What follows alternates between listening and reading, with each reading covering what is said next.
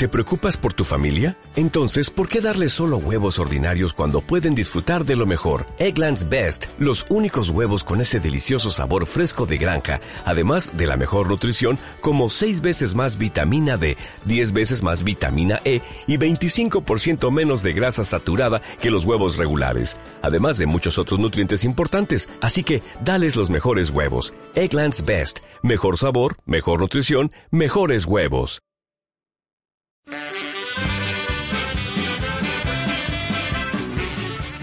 Este episodio de El Podcast Sin Rostro es traído a ustedes gracias a nuestro querido patrocinador JP Furniture.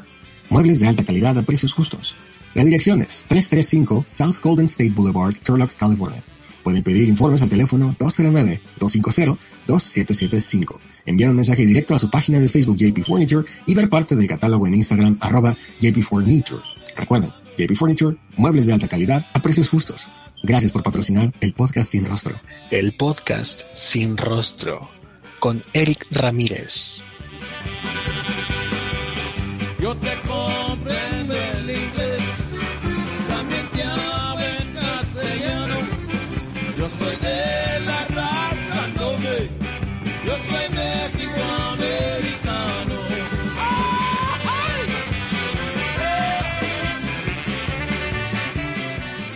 buenos días, tardes o noches, en cualquier momento de la vida en el que se encuentren. Y bienvenidos al episodio 71 de El Podcast Sin Rostro.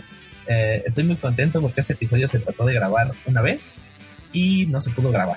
¿Por qué? Porque no se dieron los tiempos. Pero el día de hoy también iniciamos con un pequeño ciclo sobre cine mexicano. Tuvimos una encuesta en el grupo oficial del Podcast Sin Rostro, la comunidad Sin Rostro, y subimos varias opciones de, de, películas mexicanas. La banda hizo sus propuestas y la primera en ganar esa encuesta fue eh, El Infierno.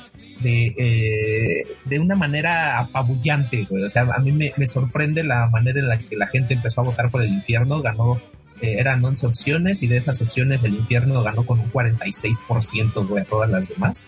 Así que fue una victoria arrasadora.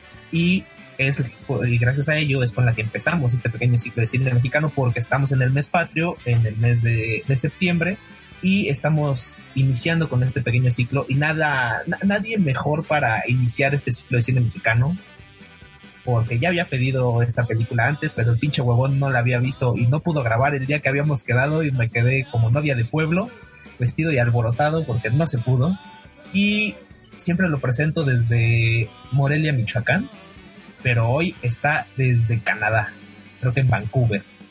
Está conmigo la voz del podcast Sin Rostro y me congratulo, me felicito a mí mismo y me lleno de orgasmos, de espasmos, orga, de espasmos orgásmicos a la hora de presentar a la voz oficial del de podcast Sin Rostro, el señor Luis García, alias el Sugarman. ¿Qué onda, mi hermano? ¿Cómo estás, güey? Bienvenido de nuevo, ya te extrañaba, cabrón. Chale, qué bonita entrada, carnal. Si lo ves, si lo ves, si lo ves muy relajado es porque está en Canadá y allá la mota es legal. Así es. ¿Cómo estás, cabrón? Muy contento de, de verte por primera vez de cinco meses desde que me vine para acá. Ajá. Este, la verdad ha sido un cambio drástico de 180 grados mi vida. Mm, y ha sido parte de este camino físico, mental, espiritual, trascendental que estoy procesando y tiene sus altos y sus bajos, ¿no? Y pues la verdad estoy bastante contento y simplemente estoy en un proceso de crecimiento acelerado y, y ya, echándole galleta todos los días, poniendo el alto a México.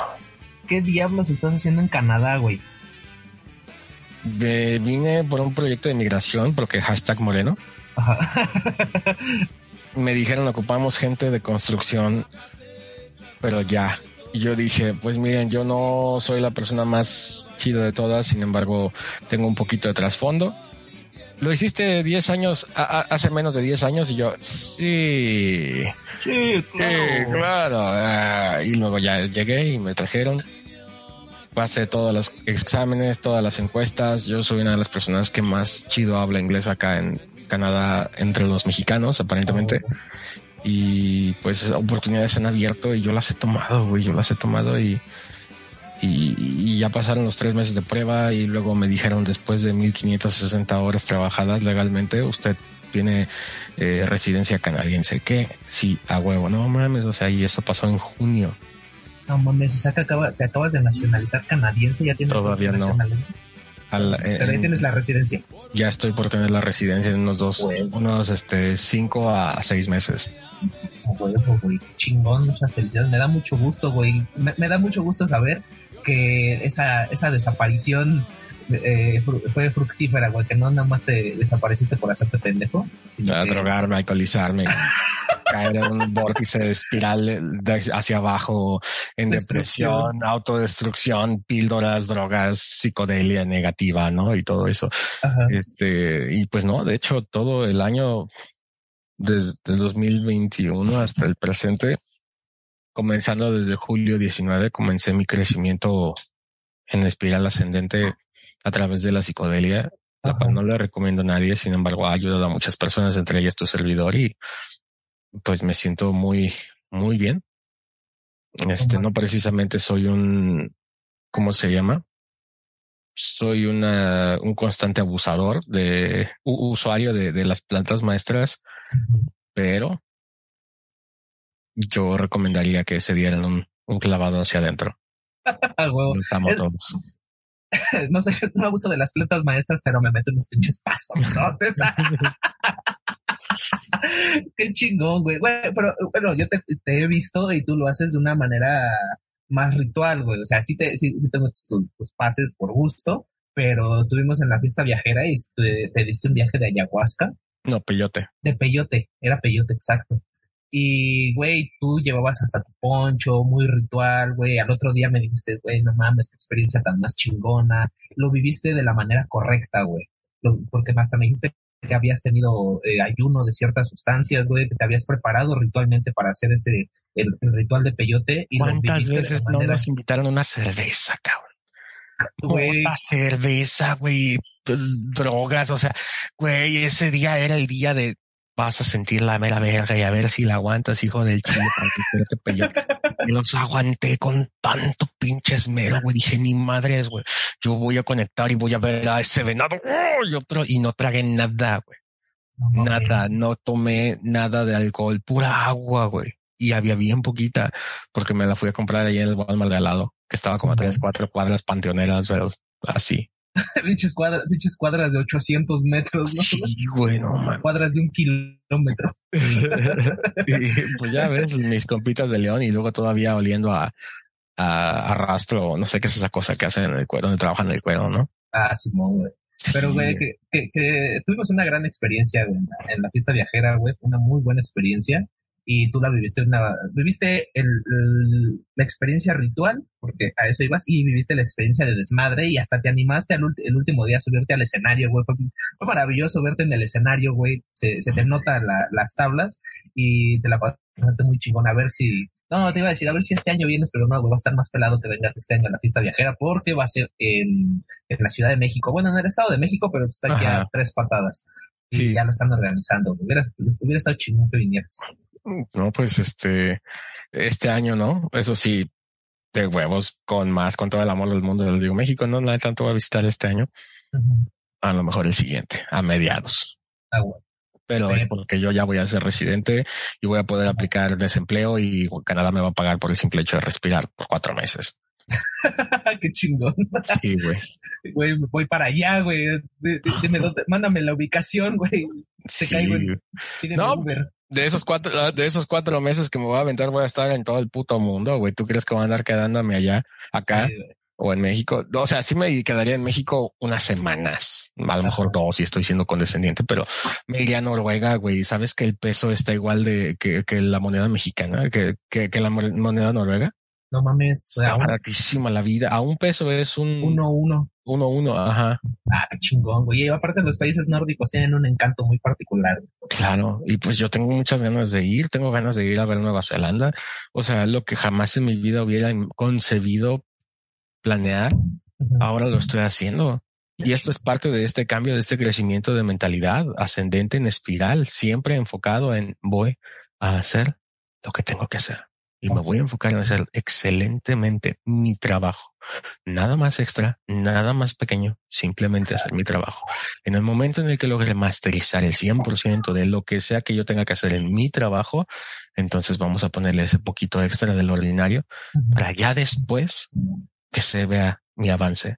Y hasta la fecha he estado todos los días llegando súper temprano, media hora antes al trabajo. Estoy yendo al gimnasio todos los días, 1% mejor todos los días. No te estoy corriendo kilómetros. Estoy levantando el mínimo del peso de las pesas, estoy corriendo el mínimo de lo que necesito correr, comiendo simplemente las porciones que siempre he comido, pero un poquito más chiquitas, pero más naturales, pero más con agüita, o sea, y es un pequeño paso cada día. Estás viviendo poco a poco como, como quieres vivir, Como el día, ajá, como, como lo dicen en AA, ¿no? Un día a la vez. Exacto. Pero en, en estado presente natural de mi esencia, de quién soy. Qué chingón, y pues también las meditaciones, la terapia, más las meditaciones han sido como lo que más me ha abierto este camino de paz, de unión y simplemente respeto hacia mí mismo. Qué chingón, qué chingón. te, te, escuchas te, escuchas muy, muy seguro de ti mismo, güey, y con una tranquilidad muy, muy innata. Me da mucho gusto escucharte así porque, güey, vivir en un país que no es el tuyo está difícil. Vivir con gente que no es la tuya está cabrón. Y con muestras de racismo y con muestras de, desprecio, eh, que dices que no son muchas, pero existen. Y en un lugar en el que me imagino que te hace sentir un poco fuera de lugar de repente, güey. Sea como sea en nuestro país, cuando viajas acá de un estado a otro se siente el cambio. Cuando viajas en el, de, tu casa al trabajo, en el trabajo se siente. De la colonia no a la colonia Roma. Sí, güey. cuando, estás en el estado de México dices, ah, la verga, se siente diferente que mi casita, güey. Imagínate otro, otro país, güey, que es totalmente diferente al tuyo, las costumbres, todo, güey. Eh, cuando, he grabado con Emanuel, también me he platicado un poquito, un saludo a Emanuel hasta California. Eh, me ha dicho eso, ¿no? Dice que también se siente la, eh, la, la, diferencia entre un país a otro. Y, güey, qué chido, me alegro un chingo que te esté yendo bien. Chingo. Gracias. Bien, entonces, vamos a cambiar un poco de mood. Vámonos al, a la podredumbre a la podredumbre y destrucción de mi México querido. Hermano, cayó la ley. Está, tu casa. Pero no, vamos a empezar con eso. vamos a hablar, vamos a abrir el tema del infierno, nada más y nada menos que con los canes de Tijuana. Y vamos a escuchar la rola El Diablo, que es parte del soundtrack de la película El Infierno. Y regresamos con mi queridísimo Sugarman desde Vancouver, Canadá, a el podcast en rostro. Vamos a brindar por la memoria de ese canijo diablo que era un vato de ley. ¡Salud! Un verdadero chingón.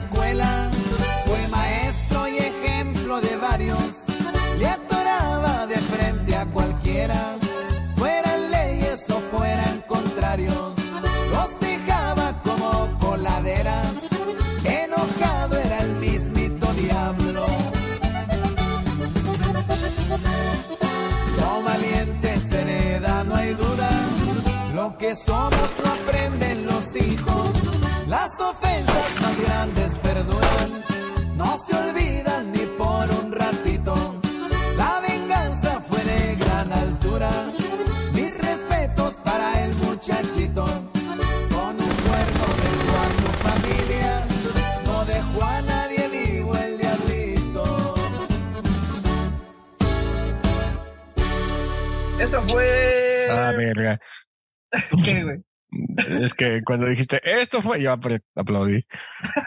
no hay pedo, no hay pedo. Eh, a veces estos, eh, estos bloopers en, en, en el podcast eh, son bien recibidos, güey, nos hacen ser más humanos y se dan cuenta que la, también la cagamos. Como que. A huevo. Eso fue la canción El Diablo, interpretada por los Tucanes de Tijuana, para hablar de la película El Infierno. El Infierno es una película mexicana escrita, producida y dirigida por Luis Estrada, protagonizada por Damián Alcázar, Joaquín Cosío, Ernesto Gómez Cruz, María Rojo, Elizabeth Cervantes y Daniel Jiménez Cacho. La cinta eh, relata la problemática, del narcotráfico y crimen organizado en, en México, construyendo una crítica negativa hacia el gobierno de Felipe Calderón Hinojosa, el Borolas, mejor conocido, eh, expresidente de México, en, en- este, ahora es, es expresidente de El México Borolas. el Borolas, güey. Eh, en ese entonces era el, el presidente de México, lo recordarán por temas muy bonitos como la guerra contra el narco, y de ahí se derivó esta película. Eh, Hashtag Michoacán. exacto. Felipe Calderón Hinojosa, presidente de México en turno, durante el estreno de la película, así como a las condiciones que ocasionó la guerra contra el narcotráfico durante su gobierno. Se estrenó poco antes de las celebraciones del Bicentenario de la Independencia de México. Fue la película con mayores nominaciones y galardones en la entrega de los premios Ariel 2011 y fue nominada a los premios Goya como mejor película iberoamericana. Se estrenó el 3 de septiembre de 2010.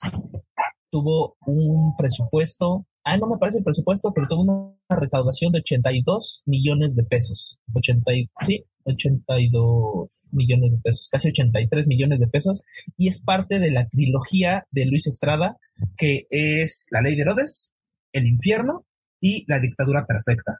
Esa es la, trilogía importante de, Luis Estrada. Y por ahí entraría como un- una cuarta película, Un Mundo Maravilloso, que también es una crítica al gobierno. Mi Sugar, ¿qué pedo con el, con el infierno, güey? Porque desde cuándo me la, me la habías propuesto, creo que desde que grabamos Soul, en el episodio 9 del podcast Sin Rostro me la habías propuesto y ahorita, ahorita en el episodio 71 por fin la estamos dando. ¿Por qué ¡A te huevo! gusta, güey? ¿Por qué te gusta y por qué crees que vale la pena ver esta película? Eh, la razón por la cual esta película es relevante para mí es porque yéndonos objetivamente atrás de lo que representa todo lo que se hace, todas las drogas, todo el asesinato, toda la oscuridad dentro de, de una realidad en el país, es cómo nosotros nos contamos la historia del que nosotros somos lo que hacemos. O sea, cómo tú te cuentas la historia el día de hoy, Eric, el día de hoy decido ser un asesino. El día de hoy decido matar a X cantidad de personas. El día de hoy decido, este, ser el, el policía más corrupto que existe en el mundo y vender a, o, o- decido ser un hombre pobre al grado de que decido vender a mi propio hermano y me dice cucaracha, ¿no? O sea, esa, esa escena inicial comienza de un país lleno de un parásito interno, el cual es obviamente la corrupción, Pero todo comienza con una historia. ¿Quién chingado le dio el poder a la gente de gobernar a otras personas? ¿Y cómo puede ser que el mismo individuo que está siendo sometido no se dé cuenta de que no ni siquiera debería ser sometido? Y así como como las muchachas, o sea, cómo terminan de, "Som- somos putas y quién sabe qué, y es así como de, güey, no es necesario que vivas todo esto. Y pues bueno, todo nace desde un, un, un nivel o una estructura socioeconómica, cultural podrida. Y pues bueno, es lo que yo veo de que hay cosas que pueden sonar hasta guay chica, ¿no? Así como de, es que suenas privilegiado, ¿no? Güey, no es que no es precisamente eso. Es que nada más nos falta un poco de calma, un poco de estar presente. Siempre estamos, ocupo esto, ocupo lo otro, ocupo aquello y tranquilo, carnal. Vas a llegar. Muy ansiosos, ¿no? De todo el pedo. Sí. Por eso no puedes durar cuatro horas en el DF no, Es, una, es que es una vorágine esta pinche ciudad, güey, te come vivo. Estaba velocísimo. Dije, no, yo no voy a, yo no vengo a que me anden pachorrando, acelerando, correteando, asustando. Ay, no, Sí, güey. Eh, no a, puedo. a la gente de a la gente de otros estados, inclusive de otros países, les sorprende mucho la, la, vora- la voracidad que tiene la ciudad, güey. Es una, es una ciudad muy demandante. Es una, una ciudad que demanda mucho de, de los que vivimos aquí, de los que vienen a trabajar. Es una ciudad que, que te pone a prueba todos los días. Ah, el día de ayer, un compañero de trabajo se accidentó, güey. Él usa motocicleta y un carro lo aventó. Y hace uno, un saludote al, al buen Oscar Gordo, mejórate, cabrón. y hace unos meses ese vato ah, eh, Atropellar cargar. a una persona igual. Ah, no, hace unos meses eh, fue a cargar gasolina para su moto, güey, y me lo agarraron a cachazos. Unos güeyes que fueron a, a, a asaltar la gasolinería. Eh, ese güey de pura cagada estaba ahí y lo quisieron atracar y como no traía nada, me lo agarraron a cachazos, güey. Ocho aberturas en su cabeza le, le hicieron. Y así de, güey, tiro por viaje, te, te pasa algo en esta ciudad. Eh, te, lo, te lo merezcas o no te lo merezcas, pero está cabrón como de repente se te juntan las cosas y este, e- esta ciudad, a diferencia de los, de los pueblos aledaños o de otros estados, es una ciudad que te consume, güey, te consume de una manera muy estrepitosa y te hace, te hace, te, te abruma, güey, te hace sentir abrumado cada, cada minuto del día, ya estés en el trabajo o en el transporte público, cuando llegas a tu casa, yo por eso soy tan hogareño, cabrón, porque al chile el estar fuera de la casa me, me satura, me abruma, me vuelve, me vuelve loco. Entonces llego a mi casa y es de, ah, por fin, es como quitarte una piedra de encima.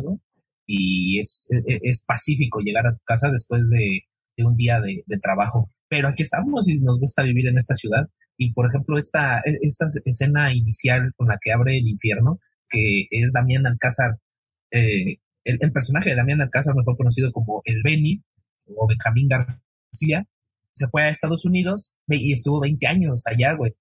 Y en la escena inicial de la película vemos cómo regresa de la, del gabacho porque lo deportan, ni siquiera regresó por su propio pie, lo deportaron. Y es muy cagado ver cómo esta serie de vicisitudes muy cabronas, mientras él simplemente viaja de la frontera a su pueblo, le roban, lo, le roban encima del autobús, los agarra el ejército, eh, Le quitan su todo su reloj. Le quitan su reloj, el dinero que se metió hasta en los calzones se lo quita el ejército, güey. Y ese güey viene de un pueblo muy jodido, güey. Un pueblo como hay muchos en el norte del país, en el sur del país, en el centro del país, por todos lados. Y vemos que vivía en unas condiciones muy precarias y por eso tuvo que irse a, a- a buscar suerte a otro país. Pero cuando regresa, lo reciben con la noticia de que su hermano es- está muerto y que su hermano era narco y que la única manera de sobrevivir en ese pueblo es siendo narcotraficante, güey. Él llega todo humilde, como con esperanzas. Él decía que quería poner una escuela de inglés, pero así como están las cosas en ese pueblo, la única manera en la que se puede, comillas, salir adelante, comillas, es siendo narcotraficante, güey, y simplemente entra a un sistema que está podrido y que hace que toda la gente entre en él, toda la gente en ese pueblo, entre en ese sistema para sobrevivir. Ya ni siquiera es vivir, es sobrevivir, Ujú. ¿vale? Los narcos mantienen a todos. está muy cabrón como, como es, fíjate que en muchos años tuvimos las películas de los hermanos, de los hermanos Almada, que de hecho aquí, esta es la última película de, del, ay, ¿cómo se llamaba el actor, este, eh, el Almada Mayor? Te busco el, el dato, por aquí andaba. Ah, Arturo Almada. Ah. Aquí lo está, ah, el Huasteco, no, no mames, es que hay un chingo de, está bueno, está bueno el elenco también, güey, no me, no, no me parece, pero Salió el esqueleto, ¿no? El de Nacho Libre, le cortan una oreja. Ajá, güey, ese, ese güey le cortan una oreja.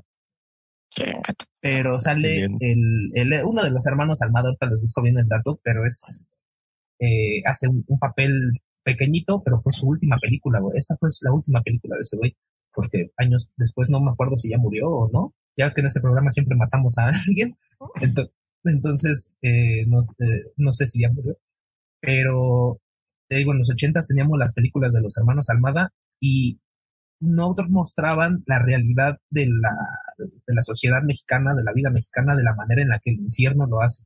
Tiene una crudeza en la que el gobierno la criticó mucho, porque decían, no, ¿cómo puede ser posible que muestren ese tipo de cosas en el cine y critiquen de esa manera a nuestro país? La Toda la gente la recibió. Ese fue el éxito, que estaba retratando las cosas como eran y por eso fue tan bien recibida por la audiencia. Todos nosotros dijimos, güey, a huevo, ahí está el pozolero, ahí están los, los narcomensajes, güey. Y cuando apareció el pozolero fue glorioso, güey. No. Eh, ahí están los y- narcomensajes. y eran, los y eran ellos mismos. Exactamente, güey, eran ellos mismos. Está muy cabrón ese pedo como fue que como un producto cinematográfico que está retratando la realidad de manera fidedigna es tan criticado duramente por el gobierno. Pero, güey, algo muy cagado es que esta película fue patrocinada por el Eficine, que es el, el, el- o la, la fomentación, el, el dinero que da el gobierno para las producciones cinematográficas. Ah, huevo. Y eso estuvo bien chingón, cabrón. Esos son huevos. Esos son huevos, güey. Esos son huevos. O sea, hacer una película fondeada por tu propio enemigo, el gobierno, para chingarlo a él. Nada más.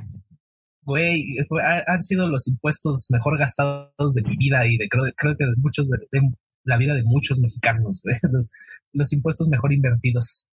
De hecho, Eh, poco a poco vamos viendo cómo el regreso del Beni al, a, a su, a su pueblo, al país, va haciendo va haciendo mella en él, ¿no? No nada más la no nada más la noticia de que su hermano fue asesinado por 60 balazos, literalmente así 60 balazos dicen que le dieron. Pero así bien, bien quitados de la pena 60 balazos. Exacto. Qué fácil decirlo. a mí me daba, me, me puse, le- me puse a analizarlo de manera, de, de sobremanera como acostumbro a, a analizar las cosas. Aparte, el, la canción que escuchamos al inicio es titulada El Diablo precisamente porque al hermano del Benny le, le decían el Diablo, güey, por la fama que tenía. Era el güey más temido de todo San Miguel, que así se llama el pueblo, San Miguel Arcángel. Sí. Ajá, güey. Eh, es, es chistoso y lo retrata el lector con eso, ¿no? Como la, el arraigo, el arraigo católico, el arraigo, eh, ay, ¿cómo se dice? Religioso, el arraigo religioso de la gente a pesar de las condiciones en las que está viviendo. Y los más religiosos son los pinches narcos, güey. Sí. Son Los muy más creyentes. Ajá, güey. Dale, dale. Sí, de hecho, bueno, a mí personalmente, pues es, es el regular Joe, es el Jacinto cualquiera que regresa a su tierra y pues ellos mismos ya no se encuentran ni aquí ni allá, ¿no? Pero no soy de aquí, no soy de allá, es que no soy de Estados Unidos porque no soy genuinamente mm, ciudadano y siempre estuve deportado. Y tampoco soy de México porque ya se me olvidó lo que estaba, lo que era vivir mal, como lo que me ens- enseñó México, como ahí solamente se puede vivir en Ajá. pueblo. Y es un choque de, de los dos lados. No me quieren acá, no me- nunca me quisieron acá y ahora regreso donde me trataban de la verga, o sea, con la punta del pito. Es la parte de la realidad que vivimos. es que es muy cruda la película, güey. Mucha gente la criticaba por eso. Eh, decían, güey, ¿cómo pueden ver eso? Es decir, güey, es la realidad, es lo, lo estamos viendo en la sala de cine, pero lo vemos todos los días en la pantalla de la televisión. de nuestras vidas.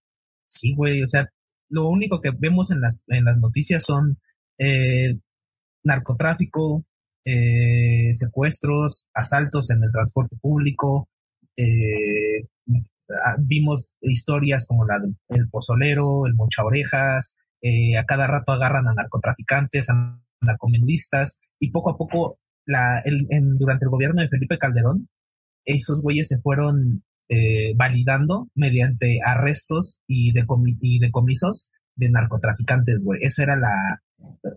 en lo que estaba basado el gobierno de Felipe Calderón, la lucha contra el narco, pero era la única manera de que tenía, según Felipe Calderón y según su gobierno, de combatir el narcotráfico mexicano. La única manera, y se, para ellos el narcotráfico mexicano era el, el problema más grande que había, siendo que el problema más grande que hay en, en México no es el narcotráfico, es uno de ellos, pero el problema más grande es la desigualdad y la pobreza en muchos sectores. Y aquí te lo están retratando y te lo ponen de una manera tan, tan, tan cruda y tan real que no, no, no puedes decir que no, güey, no puedes decir, ah, eso no es cierto, porque todo lo que vimos en pantalla se veía completamente real y se veía completamente eh, coherente. Y es, y es- está bien, ¿no? la verdad. Y es muy triste, güey. Es muy triste, pero en el tono en el que lo hace Luis Estrada, que es un tono de, de sátira, lo tenemos más digerible. Y es muy divertida la película, güey. A pesar de toda la crudeza y que nos podemos ir a, a a analizarla de un, de un modo muy, eh, muy cuadrado, la película es divertidísima, güey. Es, es divertidísima, tiene eh, chistes muy, muy buenos. Cuando, el, cuando llega el, uno de los personajes más increíbles de toda la película, que es el cochiloco, eh, lo saludamos al, al señor Joaquín Cosío, que- Maestro Joaquín Cosio. papelazo, güey. Sí. Papelazo de su vida de, de Joaquín Cosío, cabrón. Que aquí el, el que puede fungir como cochiloco pues, es el Sugar, güey. Ah, palabras más, palabras menos, muchachos. Cochi Sugar, man. Casi Sugarman. Acá me dicen mata. ¿Te dicen mata? Ya no ¿Cómo soy el gordo ¿Qué? mata. Vamos, güey, gordo, mata, mi Beni. Ahora me dicen el cochiloco. Y ahora tú sí eres el gordo mata, güey. Eh,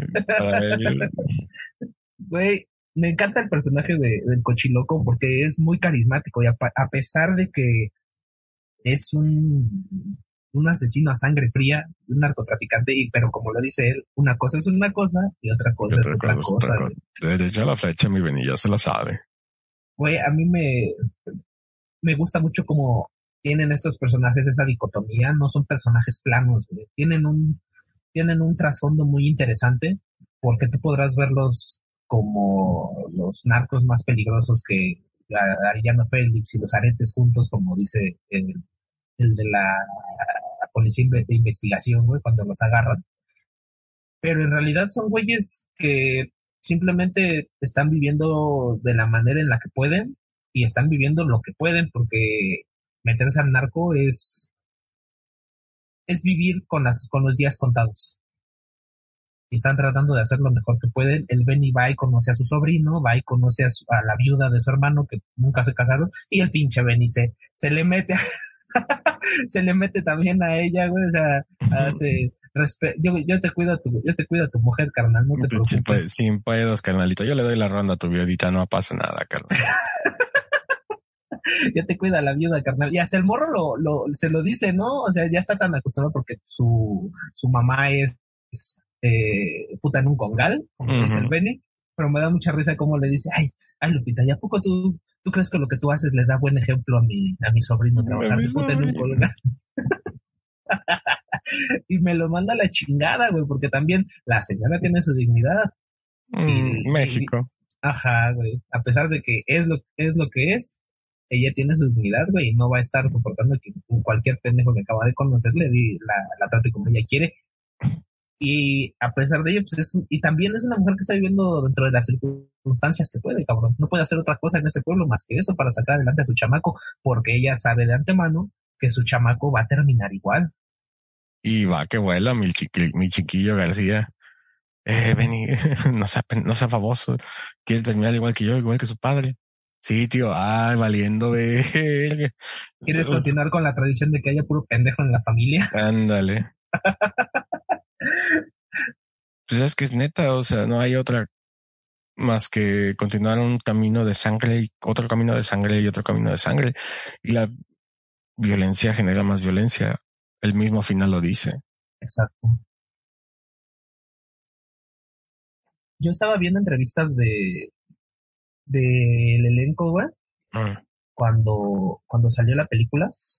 Y Damián Alcázar decía precisamente eso, güey, que, que al final ellos pensaron hacerlo para esa generación, para la siguiente generación. Por eso termina de la manera tan cruda con la que termina. Todos pensamos que ya la había, entre, yo creo que muy en, muy en el fondo ya sabíamos que no iba a terminar como nosotros queríamos, pero tuvimos esa esperanza, ¿no? De que el, el, el Benny, el Benjamín García II, el, el Diablito, como se le conoce, había hecho pues lo correcto porque se lo chispó su tío eh, del desmadre, pero no pudo salirse de ello, güey. Tuvo que regresar a México y tuvo que regresar a, a lo mismo porque no hay de otra. Pero a mí me, me conflictúa mucho eso, güey. El por qué regresar al mismo pueblo. ¿Por qué regresar a, si ya sabes que ahí, no hay de otra, ¿por qué regresar al mismo pueblo y a lo mismo, güey? Gracias. Es que Dios los hace, ellos se juntan. Punto de vista personal. Y cuando ya no tienes otro punto de vista u otra cosa en la cual enfocarte, porque literalmente cuando te vas del pueblo ya sabes que no es necesario regresar. Sabes que no es necesario que te busquen. Sabes que hay otras personas, no sabes, sabes que no es necesario regresar. Y tú simplemente por gusto o porque no sabes o no quieres o no te abres a una nueva oportunidad de conocer a más personas, un nuevo estilo de vida, un nuevo estilo de culturas, es cu- es cuando regresas, porque ambos sabemos, carnalito, que no es necesario regresar al lugar donde te tratan con la punta del pito, güey. Y yo sé, por ejemplo, tocando el tema de la Ciudad de México, hay gente que no le gusta, que le, que le encanta la Ciudad de México. A mí personalmente no me gustó y yo tomé la decisión de no estar, pero hay gente que le encanta. Y no precisamente es bueno ni malo, simplemente hay, hay gente para ciertas cosas. Y a mí no me gustaban las ciudades en donde estaba hasta que llegué acá. O sea, y todo tiene que ver en dónde te sientes bien. Y hay gente que se siente bien viviendo en donde, en, un San Miguel de Arcángel. Sí, güey, tienes toda la razón. Yo, yo, a mí me gusta mucho vivir aquí, güey, por la inmediatez, porque todo te queda una hora de distancia, una hora y media, güey, a lo mucho. Subes al metro y con cinco pesos recorres toda la pinche ciudad, llegas a cualquier punto de la misma, güey, de norte a sur, de este a oeste, güey, de las zonas más nice a las zonas más culeras, en todos lugares hay metro. Y si tú vas a algún lado si vas a algún lado y quieres regresar a tu casa, todo te queda a un metro de distancia, güey. Literalmente, porque nada más, ¿dónde está el metro? Caes al pinche metro y de ahí puedes regresar a cualquier parte de la ciudad. A mí me gusta mucho vivir en la Ciudad de México y no me veo viviendo en otro lado, güey, porque ya estoy muy acostumbrado al ritmo de vida de aquí, Claro. pero estoy contento, güey. O sea, estoy, estoy a gusto porque Y- hay oportunidades. Sí.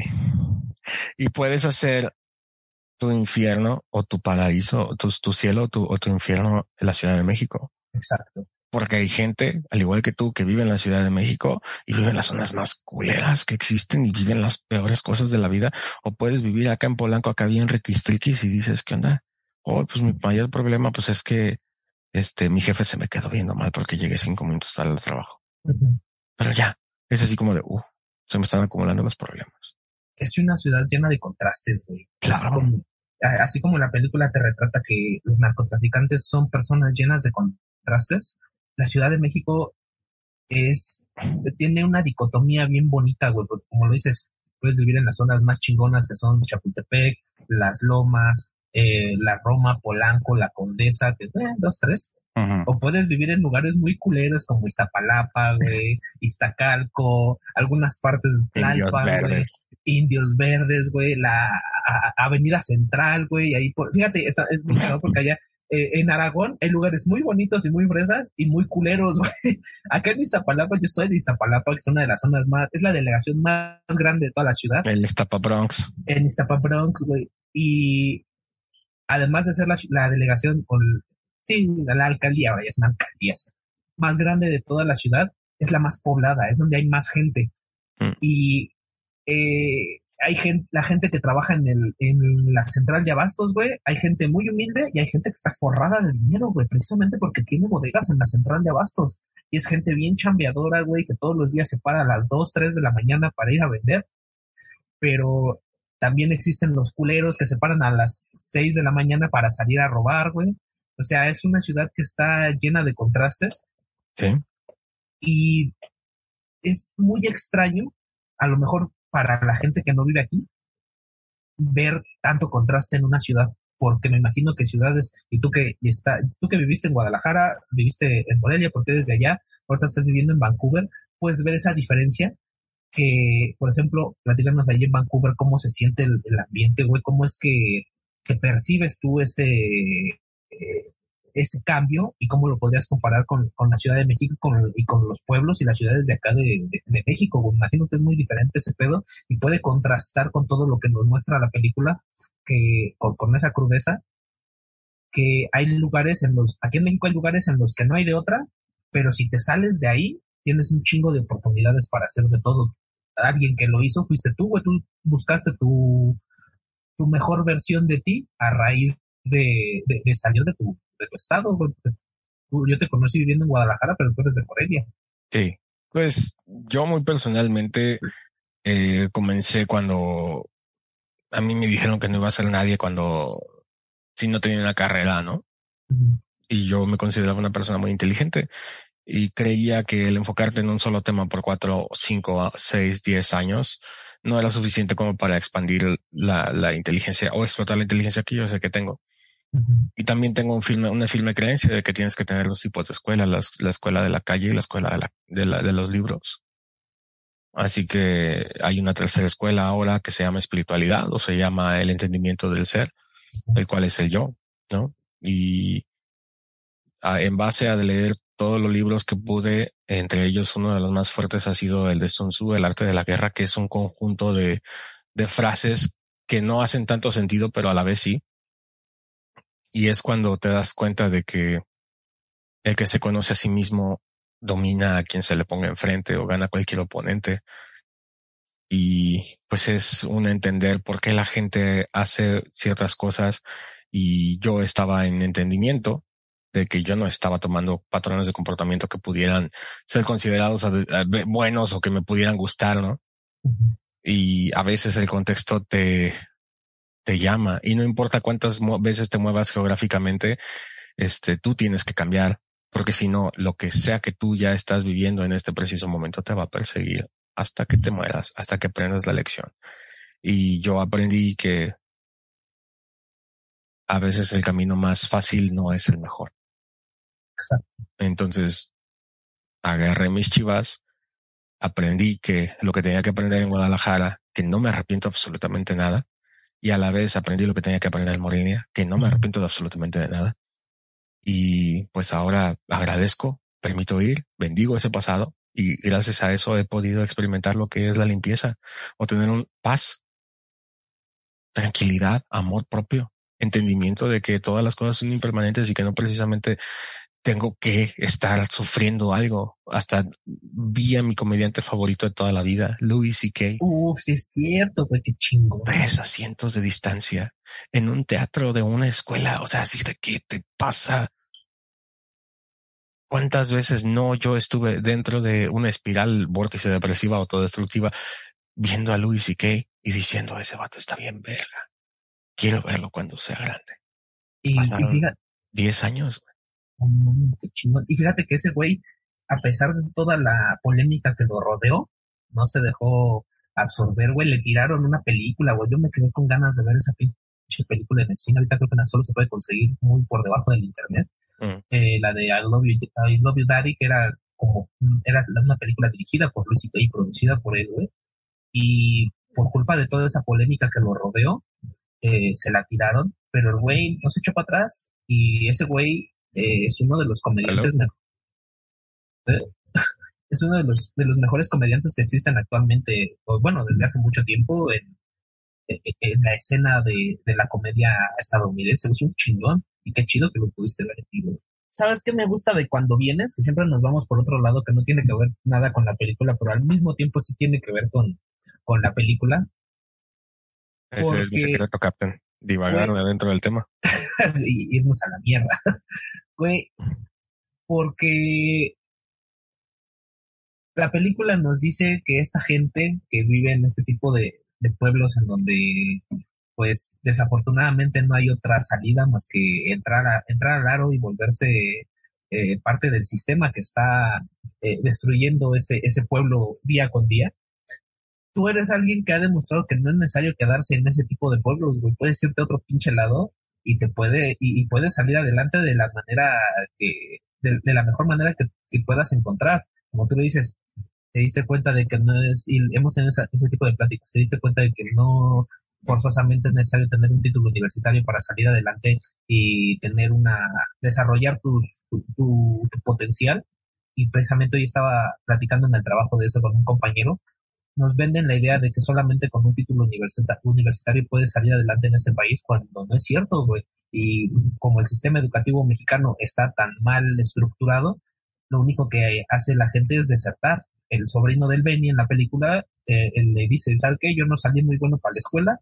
Y es muy cagado ver cómo el Benny le dice, oye, ¿qué quieres ser cuando seas grande? Y el morro le dice, pues, ¿cómo qué? Un chingón como mi papá. o sea, ya ser un, ser un, un chingón, o sea, ni siquiera dice ser un nerd, no, ser un chingón. O sea, para, ese, para esos güeyes es aspiracional el ser un narcotraficante, asesino y, y, y violador o, y un ojete en ese, en ese pueblo, güey. ¿Sabes tú, dato curioso? En Tailandia Ajá.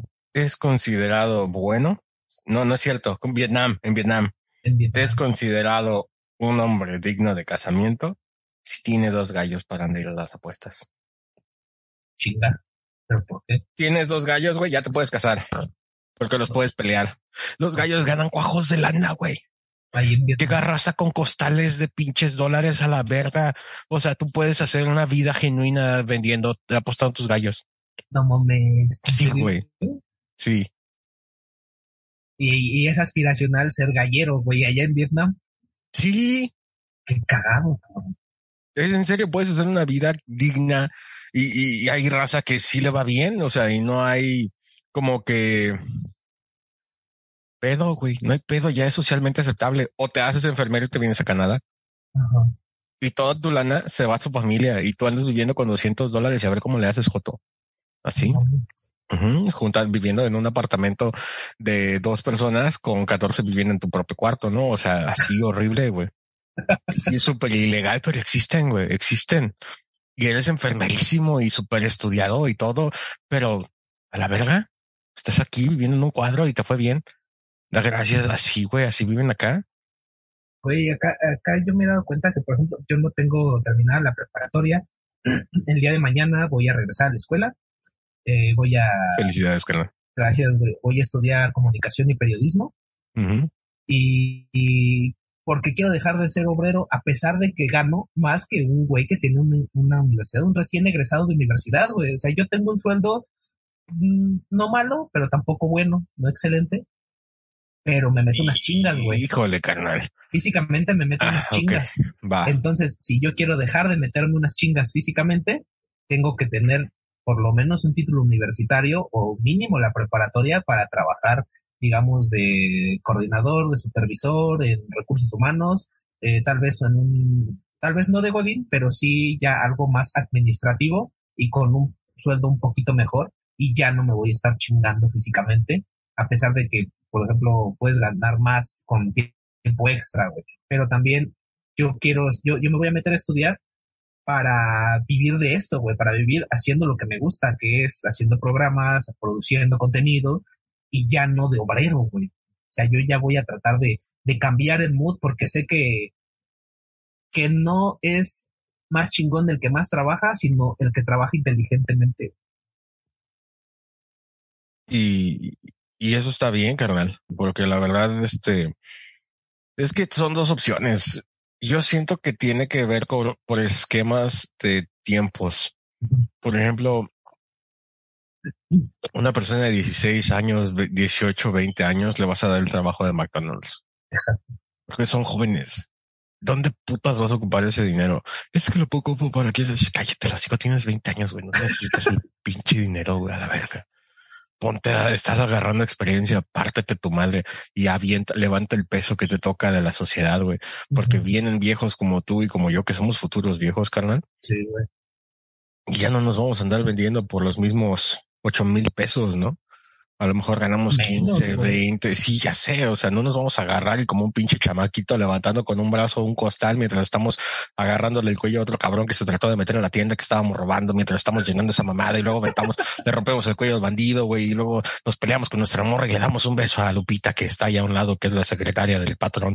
Pero igual no hay pedo, güey. O sea, ya no tenemos esa energía, güey. Ya estamos, ya son grandes y es así como de, güey, yo cuesto caro. Cuesto tanto. Ah, Yo valgo, ma- yo valgo más, güey. Sí, güey, mi experiencia, Mi tiempo. mi tiempo, tengo familia, tengo responsabilidades y eso es lo que la gente ve. Acá me compraron a mí la idea de que yo tengo 31 años y que vengo a quedarme. Si tienes 31 años, güey. Sí, güey. Pero el punto es que yo vengo a, a quedarme como un obrero, pero en realidad yo tengo mi certificación como maestro de la Universidad de Cambridge International Teacher Training Organization. Se vieron, vieron Sí, que tengo un perfil, tengo un perfil, sí, tengo un perfil profesional Godín. O sea, yo soy un reclutador, soy un vendedor, soy Sí, una güey. persona, soy un ingeniero, pero todo es empírico, todo es en base a experiencia acumulada a lo largo de los años. Tengo un espectro de conocimiento que cuesta más. Entonces, el valor, tiempo, juventud crece. Eventualmente, como a los 60, mi grado de trabajo o esfuerzo se, vio- se va viendo afectado a través del conocimiento. Ahorita estoy aquí y eventualmente cuando empiece a bajar en profesionalismo va a generar mayor ingreso y voy a seguir ocupando menos esfuerzo mientras vaya haciéndome viejo. güey. Exacto. Y, Exacto, güey. y es inevitable. La sociedad está construida así para la gente que piensa lo suficiente como para buscarle las marañas a la caja de la Matrix. Es que es buscar el truco, güey. Buscarle lo, buscar el, el- buscarle los tres pies al gato, aunque sepas que tiene cuatro, pero sabes que puede caminar con tres nada más, güey. O sea, volviéndote más inteligente. Claro, volviendo al tema de, de mi compita el Benny, este, mi abuelo en paz descanse me decía, yo ganaba un peso y ese peso lo ponía en la mesa y me sentía grande. Con un peso, carnal, podían comer toda la familia de nueve integrantes a la verga por una semana y mi abuelo cortaba cañas. O sea, y, y, y ahora, si nos vemos en jóvenes de ese tiempo que ganaban un peso, digamos tú tenías 14 años, 14 años, cabrón, ya tenías tres hectáreas, cuatro vacas, dos casas, terrenos debajo de la lengua, güey, Esposa y tres hijos. esposa, cinco hijos en camino y aparte los, los de la Lupita y, y, y estabas tirando el perro a Rosita que está allá al lado de la casa, güey. O sea, matrimonios, güey. familias, casas completas con tu pinche trabajo de obrero y vas a- y vas cuando se te pegaba la gana y le dabas tus putizas a tu mujer porque no estaba a la a la mujer de en turno, güey, no se vayan a dar Hace- cuenta que estabas en el mismo puto pueblo, cuatro cuadras de distancia, haciendo cada familia, güey, como si fueras un puto ermitaño, no, ¿cómo se llama? Haciendo franquicias, güey. Ajá, güey. Y me explicó, Así, eso eh, se podía. hace su aparición, mm, este, ya, ya hizo su aparición Jacinto, ya lo mencionaste al principio, y ahora hace su aparición Doña Costal de Vergazos, que son los, Doña- los personajes más icónicos de este programa. Doña Bola de verga, Doña Costal de verga. Sí, güey, o sea, ve las cosas objetivamente. Güey, Ay. y cuando, ah, perdón que te interrumpa, Sí. y cuando, y cuando el Benny entra al aro y, y sabe que, que no hay otra manera de salir adelante más que siendo narco y le empieza a ir bien, se empieza a aplicar en su chamba, empieza a robarle al patrón, güey, y empieza él a hacer sus, sus propios levantamientos independientes porque quiere sacar a su, a su nueva vieja de- del congal en donde trabaja, quiere sacar adelante a su, a, a su sobrino. Fíjate, junta el varo para sacar a su vieja del congal, para comprarse una camioneta, eh, para comprarle a su güey, eso es muy cagado. Fíjate, a su vieja le da Ah, Wasman. un Guasman, a su- pero güey, es muy cagado porque a su, a su vieja le da un chingo de dinero para pagarle a, a su padrote. Se compra él una camioneta, unos trajes bien chingones, va a bautizar a su pistola como la gringa, güey, es muy cagado. Esas secuencias son muy divertidas, güey. Es como la, la, la, la música de los 80 de Push it to the limits, limits. Acá subiendo bien Scarface. Push Ajá, it to the limits, limits. Hacia Y arriba. vas viendo, y vas viendo esa secuencia en donde ese güey ya se está forrando y, hasta se lo dice a su jefa, ¿no? Ya andas en los mismos pasos de tu hermana. No, pues si se te nota, güey, a, a kilómetros de distancia se te nota lo que eres, güey. A su tío le arregla su taller, güey, su vulcanizadora y le pone un, un taller, este, mecánico. Ajá, güey. Y un lavado de carros. Ya nada más necesitamos un car wash ahí. Ahora faltan los, los, los clientes. clientes. No, Pero a pues su sí, jefa tío. nada más. Pero, güey, es muy caro como a su jefa nada más le llega, le lleva una televisioncita de 14 pulgadas para que, literal, lo dice el para que se olvide de esta realidad tan pinche. ¿Por qué vergas no le ayudó a su jefa más, güey? ¿Por qué no se la llevó a vivir con, con, con, con su vieja o, o darle más varo, arreglarle su casa, güey? O sea, ¿dónde están sus prioridades de ese cabrón? Pero. Porque, a Sí. ver, es que ahí también ven las cosas objetivamente. Los Ajá, viejos sí, sí, sí. de esos tiempos decían, donde nací me voy a morir, o nací como perro y como perro me voy a morir, tú así de verga, no, no creo, y pues los viejos eso quieren, güey.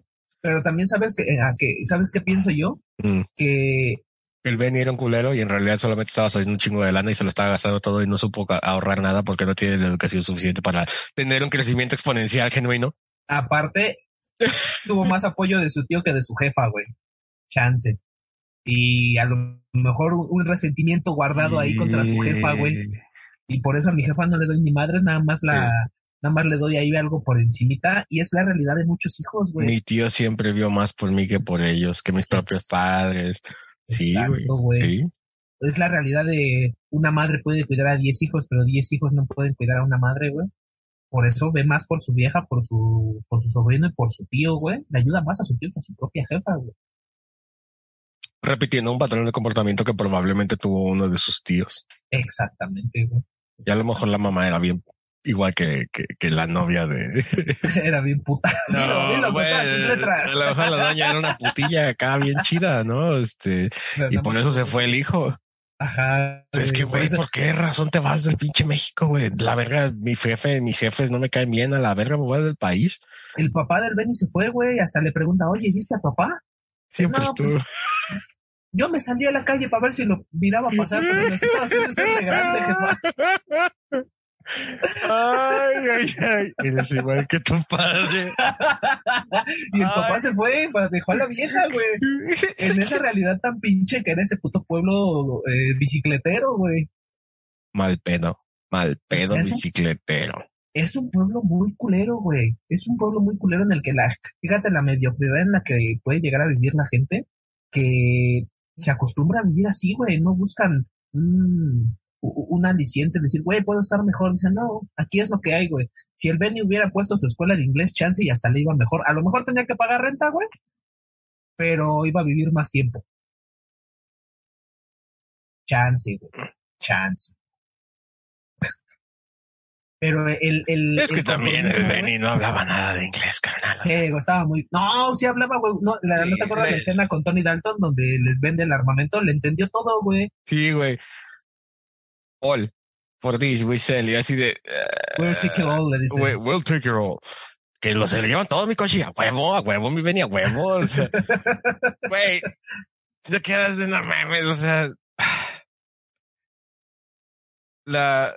Bueno, en pocas palabras, a lo que quiero llegar, y esto es una crítica muy personal de mí porque es una de las heridas que tuve que trabajar mientras estaba creciendo, es que muchos mexicanos me decían que no hablaban nada de inglés y entonces me ponía a hablar con extranjeros y los extranjeros, solamente los extranjeros me decían, hablas muy bien, vergas el inglés, por favor, sigue hablándome.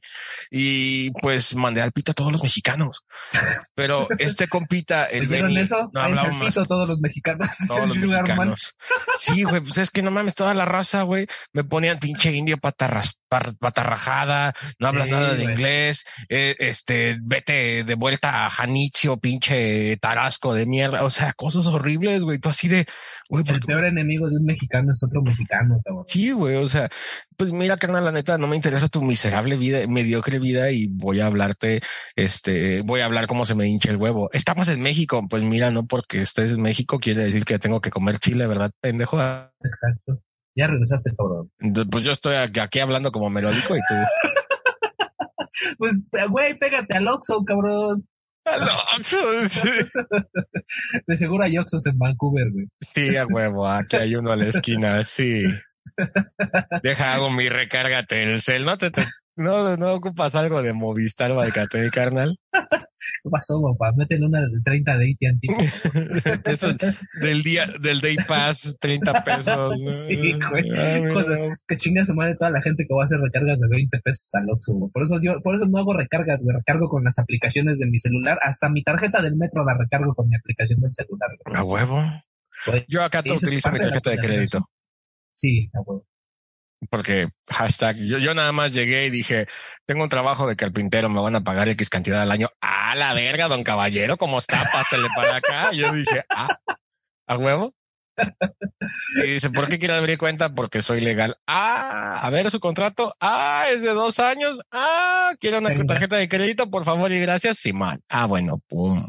Deme 10. No, nada más una, no, no, no me dejaban tener más.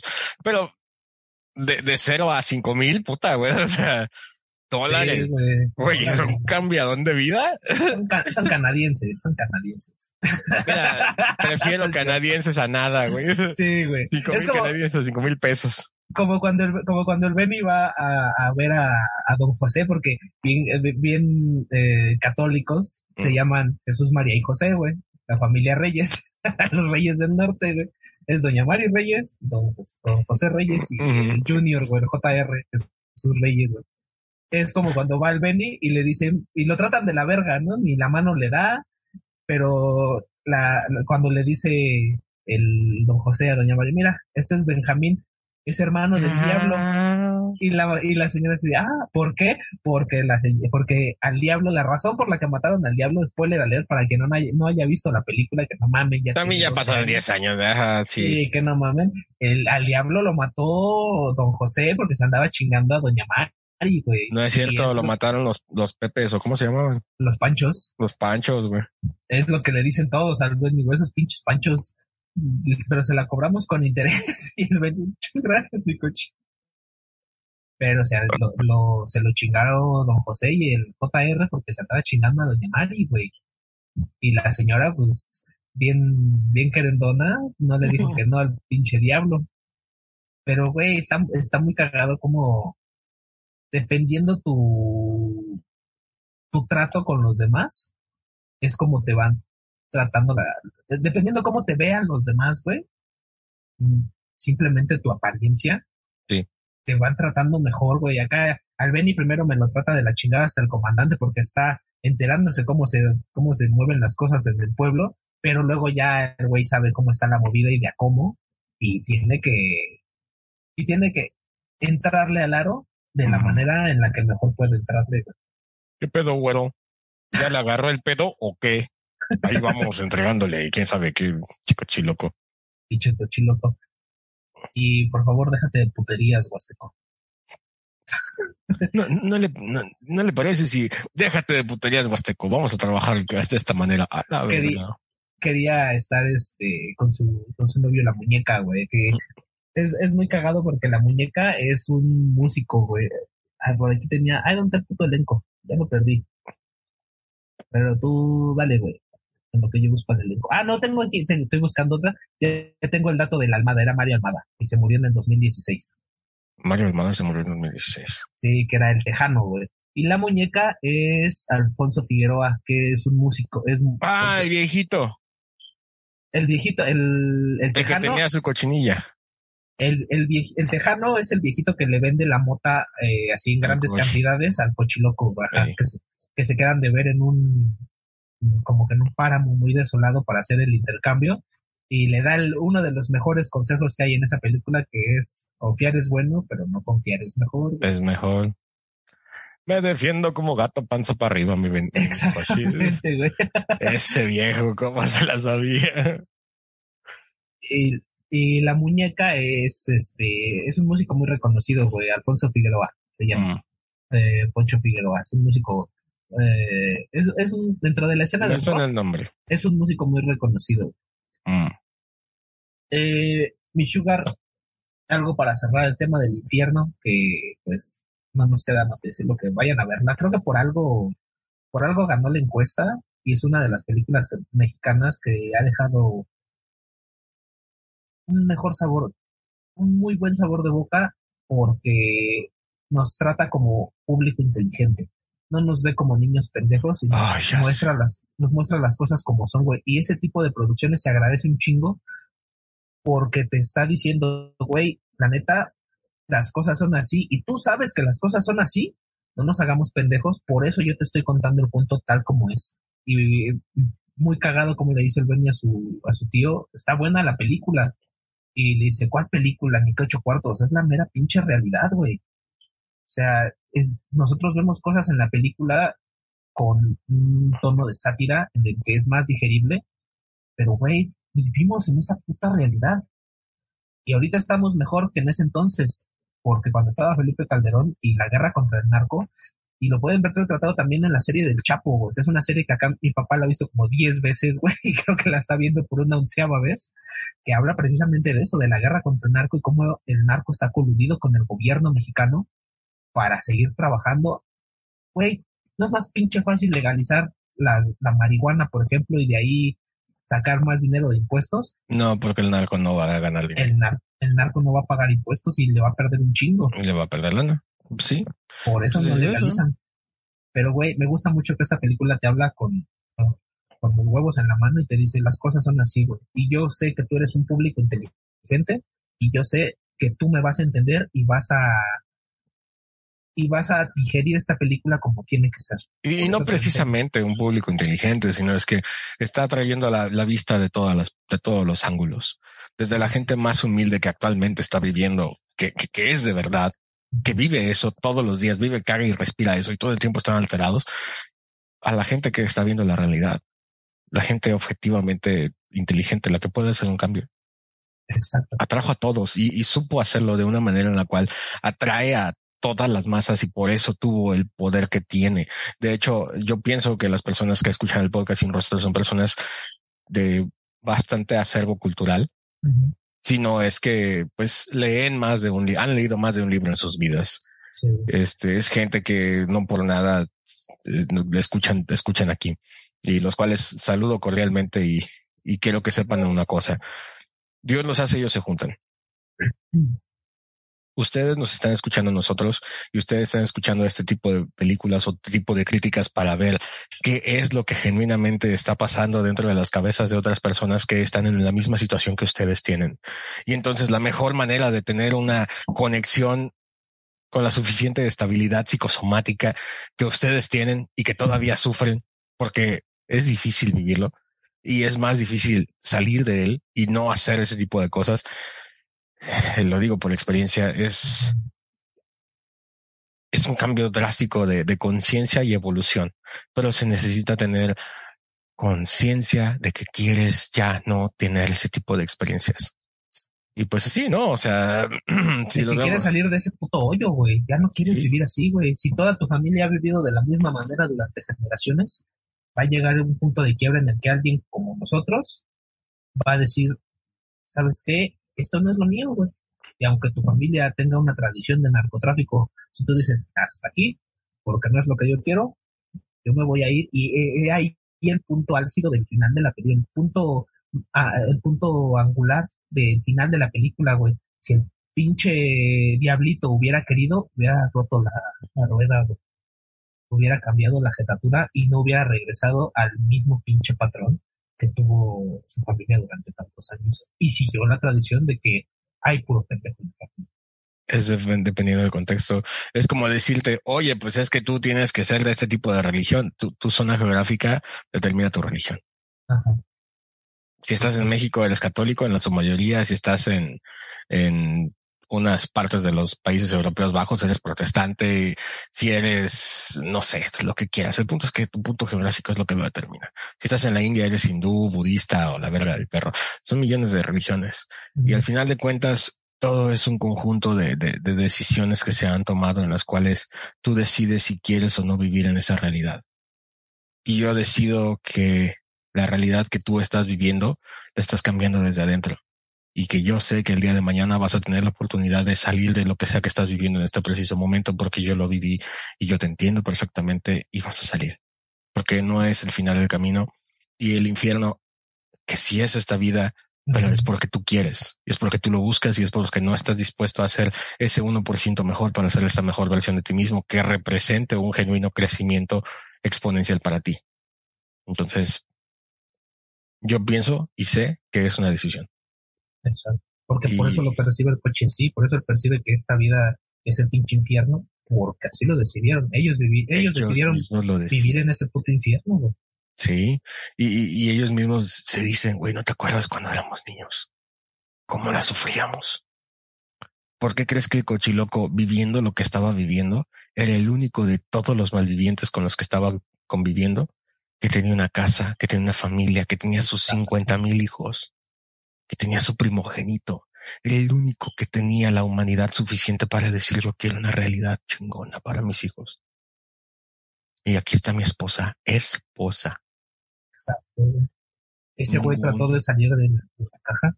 viviendo una ilusión que no existía dentro de su propia realidad. No importa la cantidad de veces que ese señor se salía para matar a un cabrón, güey, lo hacía con humildad, con humanidad, tanto que entregó al hermano de la persona que estaba a punto de matar. Le dio chance de, de su venganza, güey. O sea, le dijo, güey, yo sé que, que es otro pedo, pero por los viejos tiempos te voy a dar chance de que se la cobres al que te vendió, güey. Y fue su propio hermano. Y vemos la diferencia de personas que, como tú dices, a pesar de que el cochiloco se ve desarmado y que parece que vive en una cueva comiendo crán, comiendo cabezas de, de pescado, sí, güey, carne humana. Es un güey con sentimientos y es un güey muy cabal, ¿eh? Es un güey muy cabal. Por eso es el personaje más angelado de esta película, güey, y por eso quedó en el imaginario colectivo como un verdadero chingón. No como el diablo, sino el cochiloco es un verdadero chingón, güey. Como las canciones que decía Franco Escamilla, ¿no? Este, ¿cómo van las canciones de, de, ¿cómo se llama? De los norteños. Yo tengo un chingo de viejas, un chingo de pisto, un chingo de coca y la verga y todo así de, ok. Ricardo Farril, creo que es el chiste de Ricardo Farril. Ah, ok. Que dice, un chingo de culos, un chingo de viejas, un chingo de... Ajá. Un chingo de culos, un chingo de... Ajá, así, Pero- tal cual. Pero, eh, no, el que yo me acuerdo de Franco dice, es que no, escu- no he escuchado a ningún cabrón que dice, me despierto temprano Ah, a las sí. 7 de la mañana y cuido a mi vieja y quiero a mis hijos y pago mi Sí, sí. predial o mi renta. No sé, güey, mi casa. O sea, ese tipo de cosas que no existen. Ujú. Sí, güey, tienes toda la razón. Estábamos en que tengo un chingo de casas, de carros, Y de viejas y de hijos y... Ajá. Ajá, güey. pero no Ajá. llega la canción que dice y, y me despierto temprano, trabajo a diario, amo a mis hijos y cuido a mi esposa. No sé, no existe, güey. Sí, güey. No existen esas canciones porque es más fácil agarrarte a vergazos todos los días y vivir, bueno, fácil porque puedes hacerlo en vivo En vez de, hey, todos los días voy a cargar camiones y me voy a romper la espalda y o voy a construir casas o voy a hacer esto o voy a hacer estos sacrificios porque es difícil. Voy a cambiar mi realidad. Sí, güey, prefieres, prefieres vivirla fácil porque es más arriesgado pero mayor ganancia. ¿Pero cuánto te dura? ¿Cuánto? uno de mis grandes amigos en paz descanse me dijo, hijo, el dinero fácil, fácil se va. Ganaba yo 15 mil varos a la semana. ¿Y sabes cuánto me duraban? Dos días. Dos días y era porque no me había acabado la peda. Y ahora gano 3.500 pesos y los 3.500 pesos me alcanzan para el mes completo. Sí. O sea, es porque te cuesta. Y es porque si hay ejercicio de voy a levantar el peso para que mi familia y la gente que yo amo vaya a estar bien. Le voy a dar más valor a este a estos 100 pesos que me cuestan ocho horas de mi vida ganarme.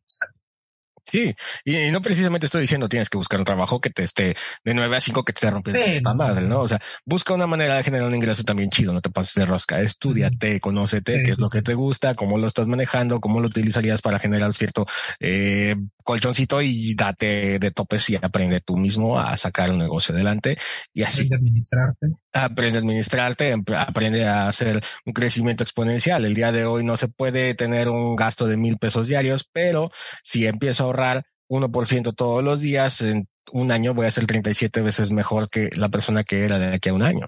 Exacto. Es lo que yo estoy haciendo, es lo que yo he visto y es lo que me ha funcionado.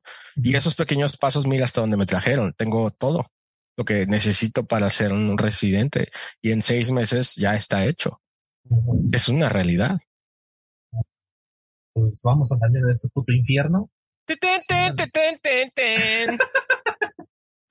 haciendo lo mejor que podamos. Mi Sugar, eh, dile a la banda dónde pueden encontrarte si es que quieren aventarse una plática contigo, güey, porque creo que el platicar contigo es algo muy satisfactorio, güey, y se va a aprender mucho, se van a divertir un chingo y van a llegar a puntos eh, espiritualmente inteligentes en los que a lo mejor no habían pensado. Y el Sugar siempre es, es muy chingón platicar con el Sugar de cualquier cosa. Dile a la banda dónde te pueden encontrar, güey, porque tienes algunas redes, a lo mejor no las pelas mucho porque no eres alguien muy mediático, pero estás dispuesto a platicar con la banda si es que, te- si es que se te necesita. Claro que sí, Recita. Mi nombre es Sugarman. No, no es cierto. Este, vayan a mi, a mi podcast. Mi podcast se llama Caminando con Sugar. Eh, es un podcast espiritualón, eh, muy psicodélico, con gente increíble. Eh, obviamente jamás va a ir el que has invitado, pero eh, quiero que entiendan que Güey, yo te lo te produzco. quiero mucho.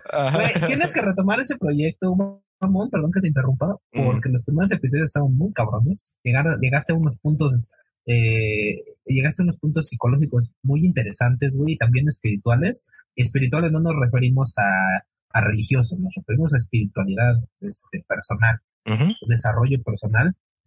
Y, güey, yo te lo produzco, cabrón. Vamos Ya a- está. a vamos a tratar de hacer, de que regreses a, a eso, güey, y ya sabes que aquí se te echa la mano. Tengo tres episodios ya en fila. Tengo a El Teniente, mi gran maestro espiritual, el que me enseñó todo lo que sé en lo bueno y lo malo. Ah, eh, en, en los mis tiempos oscuros tengo a Jackie 9 que me entrevistó a mí para yo sacar mis propios temas, Ujú. este, para conocerme a mí.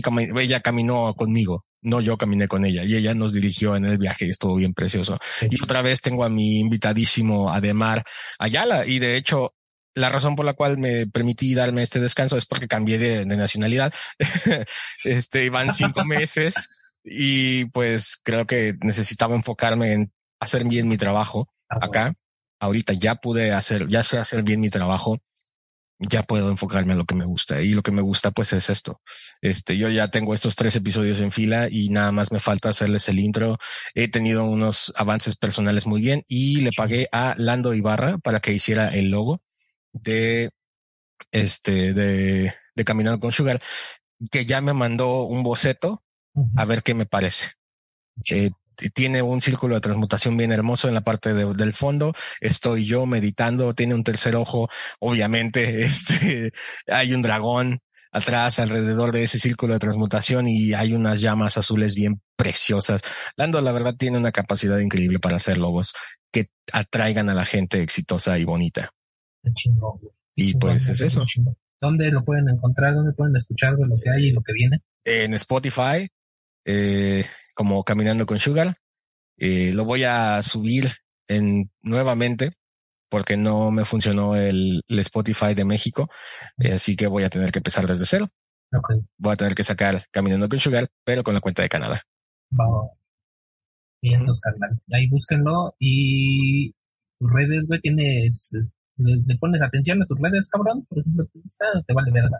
Por el momento solamente me, me robaron la cuenta anterior de Instagram y abrí una nueva que no pelo mucho, solamente lo utilizo para ver reels, pero voy a abrir una específicamente para el podcast de Caminando con Sugar. Bien, entonces.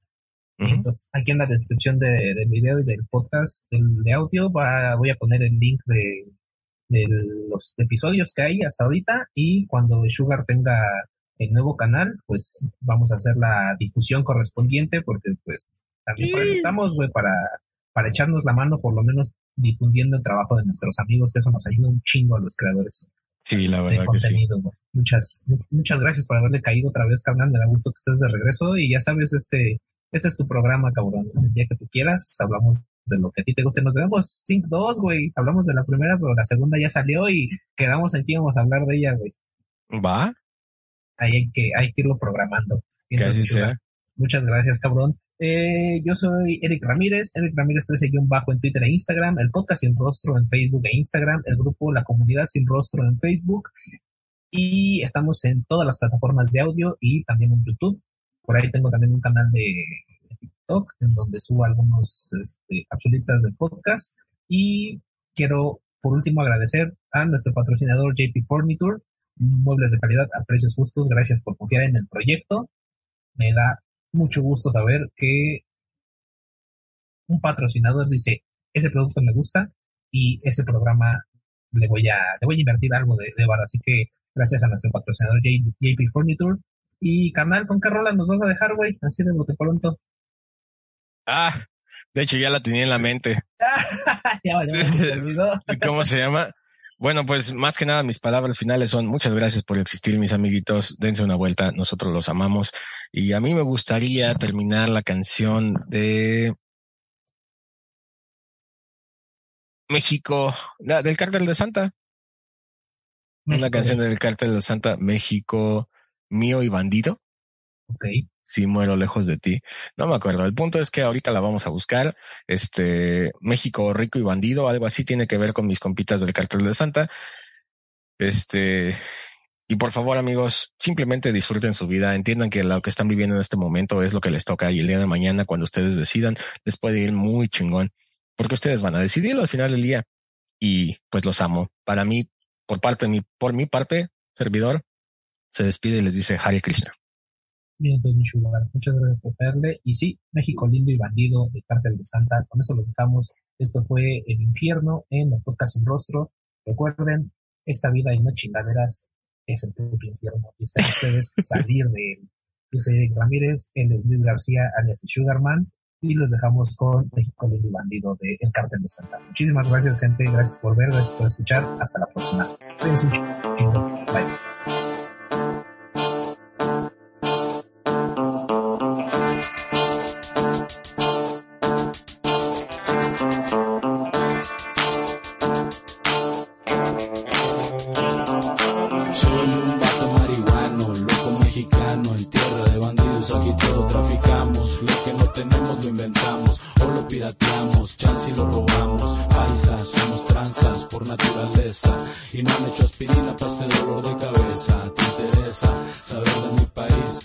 De las playas y el hotel Holiday.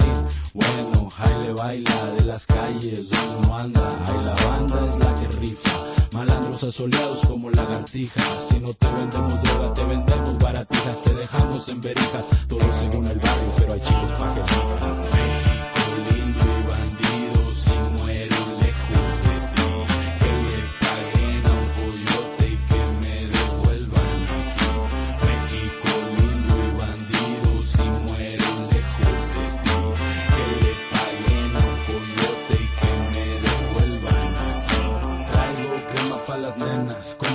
Alfredo también te canto mis penas. No puedo evitarlo, me corre por las venas. Se me china el cuero cuando el mariachi suena. Qué chulas morenas, pero peligrosas. Te atracan la cartera, celular y hasta la ropa. Te dejan en pelotas, te montan a la chota. Si no aflojas te chingan con decírselo a tu esposa. Claro las patosas, porque hay hembras de altura.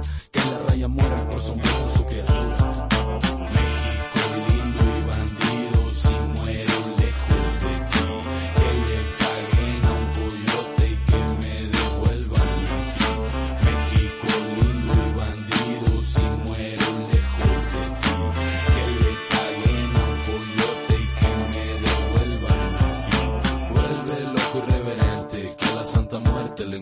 Su suerte. Acá está Pancho Villa, le brillan los milagros. Y a Jesús Malverde le sobran los encargos. Es de lo que te hablo, sin exagerarlo. De donde yo vengo hasta hay santos pa' malandros, sicarios y narcos. Se sienten cuidados, bien encomendados. Si no tranzas no avanzas, dice el pueblo mexicano. Así que marginados o forrados en billetes. Por el lado malo, por el lado delincuente. Qué chingón es México y qué chingón es su gente.